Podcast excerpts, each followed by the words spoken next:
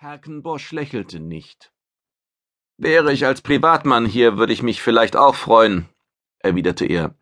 Leider muss ich einer Anzeige nachgehen. Erkläre mir, was du mit deinen Leuten am Obelisken zu suchen hast, Beo. Wie Luwe nickte. Wir tun nichts Ungesetzliches, wenn wir versuchen, dieses Artefakt mit allen wissenschaftlichen Mitteln zu untersuchen. Zudem haben wir schon etwas entdeckt, was allen anderen Forschungstrupps bisher entgangen ist. Er deutete auf die elliptische Öffnung am Fuß des circa 90 Meter hohen, sich nach oben verjüngenden Pfeilers, der in einer pyramidenförmigen Spitze auslief.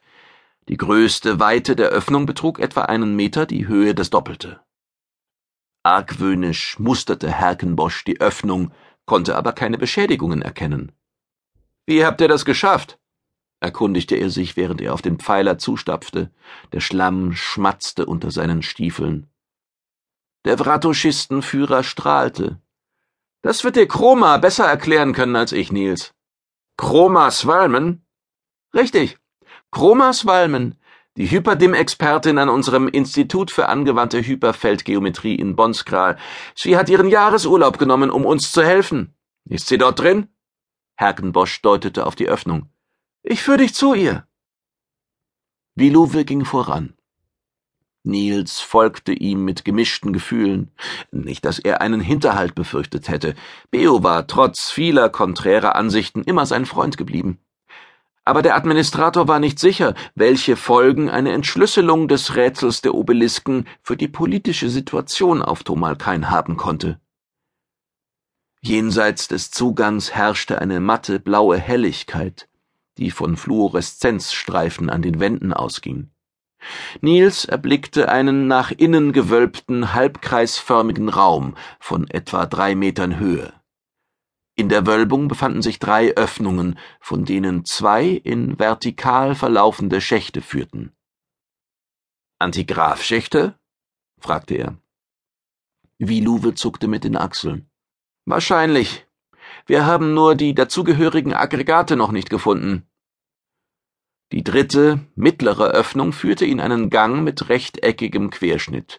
Er mündete nach wenigen Metern in eine Halle.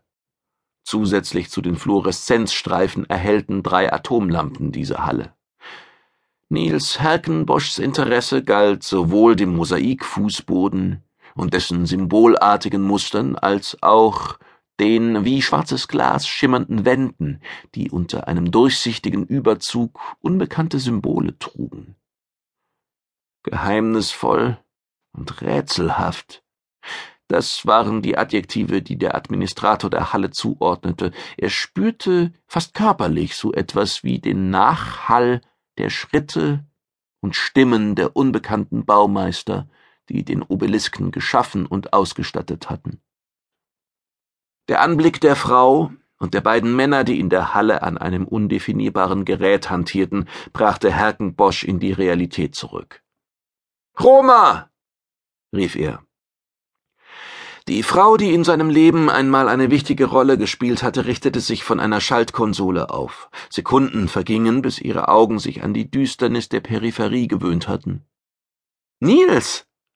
Der Ausruf verriet, dass Chromas Walmen die gemeinsame Zeit ebenso wenig vergessen hatte. Doch beinahe sofort ging die Wissenschaftlerin auf Distanz. Was tust du hier? Das frage ich dich. Die Obelisken stehen unter Denkmalschutz, Chroma. Ein schwaches Lächeln umspielte ihre Lippen. Sie hat sich nicht verändert, dachte Nils Herkenbosch. Sie ist immer noch schön, interessant und ein wenig arrogant. Du bist der Traditionalist geblieben, der du schon immer warst. Wie die Frau das sagte, klang es vorwurfsvoll. Nichts gegen Traditionen, aber ich bin der Meinung, dass sie die wissenschaftliche Arbeit nicht hemmen dürfen. Wir finden hier vielleicht etwas heraus, was unserer Kolonie helfen könnte, uns gegen die Laren zu behaupten. Sie werden eines Tages über Tumalkain auftauchen. Nils Hakenboschs Stirn umwölkte sich. Unsere Väter haben diesen Planeten ausgewählt, weil er in einem Sternhaufen am Rand des galaktischen Zentrums steht und nur durch Zufall von den Laren entdeckt werden könnte. Inzwischen besteht die Kolonie schon so lange, dass wir uns sicher fühlen dürfen. Wir werden niemals wirklich sicher sein, warf Beo Viluwe ein. Ich denke, unsere Vorfahren haben einen schweren Fehler begangen, als sie sich vom Gros der Terraner trennten, die Zuflucht in der Profkonfort